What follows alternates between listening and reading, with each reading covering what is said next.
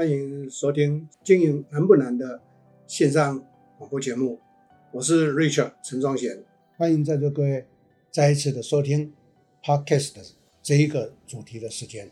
今天要跟各位来谈一谈的是，呃，从我身为一个专业经理人呢，来看待台湾传统产业的未来，因为这一个问题呢，是最近这几年来。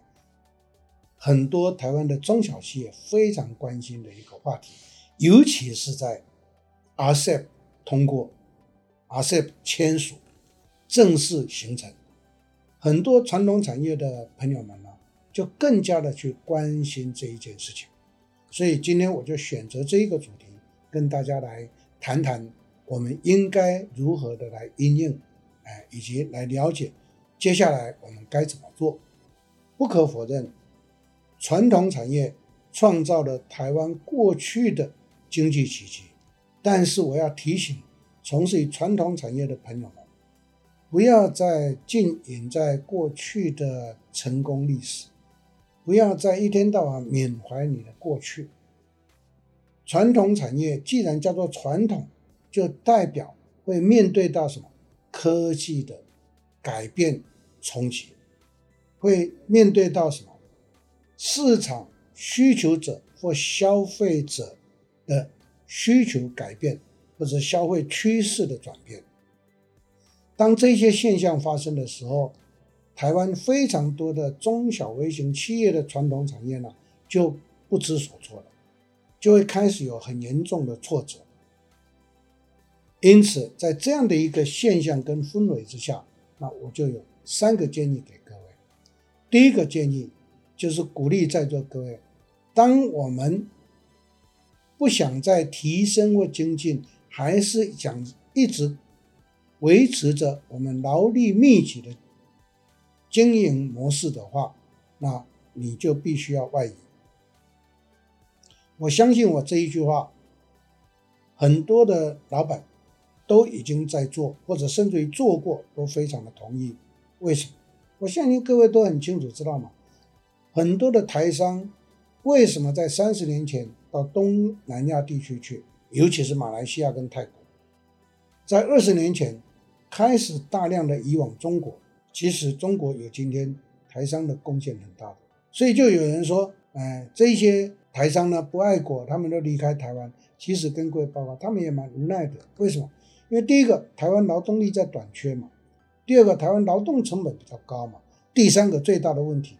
台湾没有办法加入国际性的区域经济体，所以 m a n 台湾的东西就会被课高关税。俗话说，在商言商，身为一个企业经营者，要不要去面对考量这个问题？当然要。所以第一个 solution 就是一定要移出去。好，那最近就有很多人还是会问这个问题：老师，现在既然你这样的主张，那我还需要移中国吗？我说中国的时代过去了。你现在要赶快去东协加码。他说东协不是在三十年前你刚刚讲的就已经在马来西亚、泰国落地了吗？现在进东协是要去另外三个地区国家，那就是越南、印尼跟菲律宾。因为马来西亚也不再是一个投资的好地方。不过泰国在最近他们在转型，所以泰国是一个可以去的。因为泰国的一些。轻重工基础相当的稳健，这个是可以再去加码。不过比较新兴的地区，那就是越南、印尼跟菲律宾。不管在座各位你是制造业或者是买卖业，你通通都应该在东协去加码。因为这些传统产业，记不住啊，传统产业不一定都是制造业的，包括一些买卖业。因为东协不是只有低廉的劳动力吸引我们去设厂，它还有广大的人口，尤其人口红利是东协的特色。它有六亿七千万的人，六亿七千万。假设我们说他们呢，啊，平均所得很低啊，在座各位，一个平均所得不高的地区国家，总是会有中高所得阶层吧？这个中高所得阶层，我们如果用虚拟系数来看的话，不见得占大多数，只要占二十个 percent 就好。你想一下，六亿七千万，我们用一个整数的，六亿五千万，二十个 percent，各位想想看，是不是就一亿三千万？一亿三千万是台湾市场的几倍？这个是一个很重要的思维。一亿三千万是台湾市场的五倍多，快六倍，是不是？东协是一个很大的市场，这个就像是过去二十年，大家为什么会一窝蜂去中国，不管设厂也好，或者进入它的市场也好，因为中国在快速崛起的时候，机会是很大的。可是现阶段的中国，因为中美之间的对立的关系，美国封锁中国，所以呢，全世界在未来就会出现红色产业链跟非红产业链两个大的群体。所以中国不是不能做，可是中国不再像过去二十年来呢这么的夯，所以各位要小心。导致呢东协跟南亚它会在快速崛起，我个人认为他们会从现在一直会旺到二零五零年。那各位想一下，这是二这三十年的时间里面，我们要不要去发展？这是第一个，我会建议各位，你必须要去正视这个。所以外移是一个方法。但是很多人又会陷入到老师这样，我懂了，可是我就是人不够，没有办法外移出去啊。我想要派人，他们也都不出去啊。给各位老板一个提醒：外移不一定要派台湾人。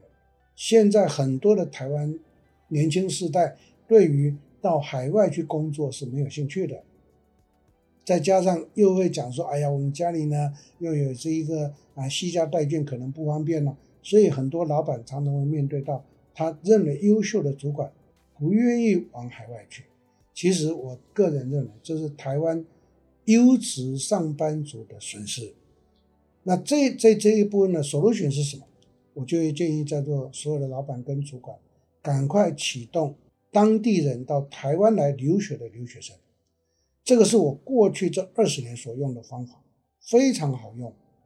来台湾念书。他们会讲中文，他们又是当地人，我们把他在身边共事了两年到三年，就可以知道这些人到底好不好用，可不可用。熟悉他、认识他、了解他之后，再让他们回到他们的原居住地，是不是我们力量就延伸了？甚至于我还做到什么？让他们内部创业，是就变成我组织的企业就进入到集团化发展。所以第一个模式呢是非常好用的，那第二个模式呢，如何面对到台湾传统产业的未来？那第二个模式就是要建议各位，你必须就地提升。什么叫做就地提升？意思就是说，这个时候你不能够再只是想要赚很多钱。现在我也建议各位要花一些钱。什么叫做花一些钱？进入 AI 化嘛，AI。在制造业就是进入到自动化生产，在买卖业、零售、流通业就是把我们的设备变成为云端化。讲简单一点，就是电脑化。你没有 AI 化，你想要再看大量劳动力，你一定会在台湾面对到很大的挑战，因为台湾的劳动市场人口在锐减。第二个，台湾的年轻世代不一定喜欢到职场，所以你可以看台湾最近这二十年如雨后春笋般的。电商的崛起，你只要看一个现象，这些电商的人，他们都第一有创意，第二不喜欢为被人雇佣，第三个他觉得他自己可以，想要去创一番天下，所以电商会如雨后春笋般的出现。根据经济部的统计，我们台湾的电商，即使在这一个疫情冲击的一年，台湾的电商是正成长十几个百分，每个月哦。各位想一下，电商如雨后春笋般的出现，是不是会进入到职场的劳动力？第一个，自然人口的短缺；第二个，劳动力进来的不足，所以企业想要再雇佣劳动力的这种概念呢、已经不合时宜了。另外一个有趣的情况就是什么？现在的劳动成本会越来越高。我们的劳动法，我的观察，未来每年都会调基本工资。当然也要跟各位稍微做一个报告的，基本工资在过去都是针对移工在定的，因为台湾实际上的劳动市场的台本级的劳动力呢，所有的薪资都超过基本工资了。比如说现在基本工资二十四 K，请问在座各位，贵公司给员工只有二十四 K 吗？不是的，在台湾，我可以告诉各位，连一个行政人员呢，你没有二十八、三十 K 起跳，你找不到人了。所以在这样的一个市场的形态跟行情，以及劳动市场的结构的转变之下，台湾的传统产业只有第二个选择，那就是进行 AI 化。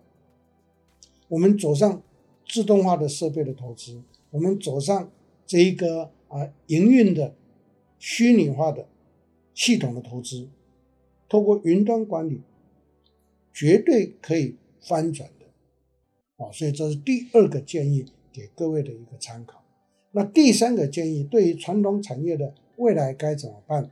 那我就会建议在在座所有的朋友们，那就是开始去进行整并的方式，让我们的 base 能够扩大。过往这几十年，台湾的企业非常习惯单打独斗。当我鼓励他们去跟别人去整病的时候，哎，总是面有难色。那我就知道问题出在什么地方了。很多人都喜欢当王。这个古语说的“宁为鸡首，不为牛后”，喜欢当王，喜欢独独有一番天下。可是各位想一下，这就是台湾为什么中小微型企业比率高达九十八个 percent 以上的最重要原因。台湾现在的公司的企业登记家数已经超过一百六十万家。你想一下，九十八个 percent，这么多的中小微型企业，我鼓励去整并，大家都觉得困难。甚至于，我就建议人家啊，你就把公司呢卖给人家，然后你还是继续当经营者啊。可能说怎么可能？今天跟各位分享这个新的分权管理的模式，把公司经营的好好的，自然就会引起人家的注意，就会开始来跟我们谈，要把我们并啊，价格好就卖。我可以告诉各位，并购你的公司绝对派不出像在座各位这么优质的人力。所以这么多年来，我进行过一百九十四个并购案，我的方法都是永远把原来的团队保留住，我只是把它纳入我的集团体系，让我的总营业额变得漂亮。第二个，让我的产销体系变得完备。第三个，让我们相辅相成之下产生一加一大于大于二的效应。所以各位朋友们，台湾传统产业的第三条路就是如何创造一加一大于二的效应。但是，很抱歉，如果在座各位你还是只想当老板的话，那这个就不可行了。换句话讲，不要一天到晚想当老板，你要开始学会转型嘛。你当一个专业经理人不是多好吗？不忌讳跟各位报告，四十多年，快五十年了，我是一个立志不创业的人，可是我一直当专业总经理或执行长，会不会有损我的事业或个人的发展？不会啊。我反而是在社会上，在职场上更受到人家的什么喜欢呢？我不敢讲敬重，是喜欢，真的不是开玩笑啊。跟各位说句啊，题外话，有很多的老板喜欢我到他愿意等三年，我才去接他的公司。为什么？因为他们都知道我是一个当责的人，我是一个信守承诺的人。我接了一个企业之后，我就会跟老板保证，我会帮你。成长多少倍，帮你赚多少钱，然后我说到做到，所以就会得到人家的喜欢。各位，第三条路是可以这样去看的：如何创造一加一大于二的效应？我们虽然公司不是大规模，可是跟人家整并下来的时候，我们的集团就变成有规模化的一个集团的发展。这是台湾传统产业的未来的发展模式。总括来讲。整个的环境在变。第一个，科技改变所有的一切；第二个，劳动市场的位移。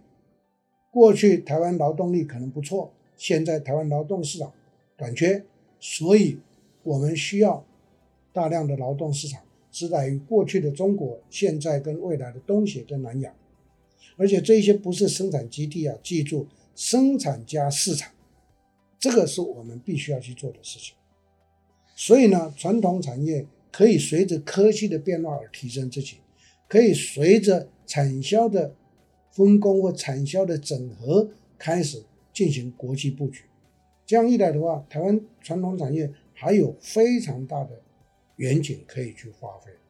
这是在今天这样的一个主题上面呢，跟各位用三个经营的模式跟 solution 呢，提供给大家一个参考，希望能够带给各位在决策跟思考规划上面的一个帮助。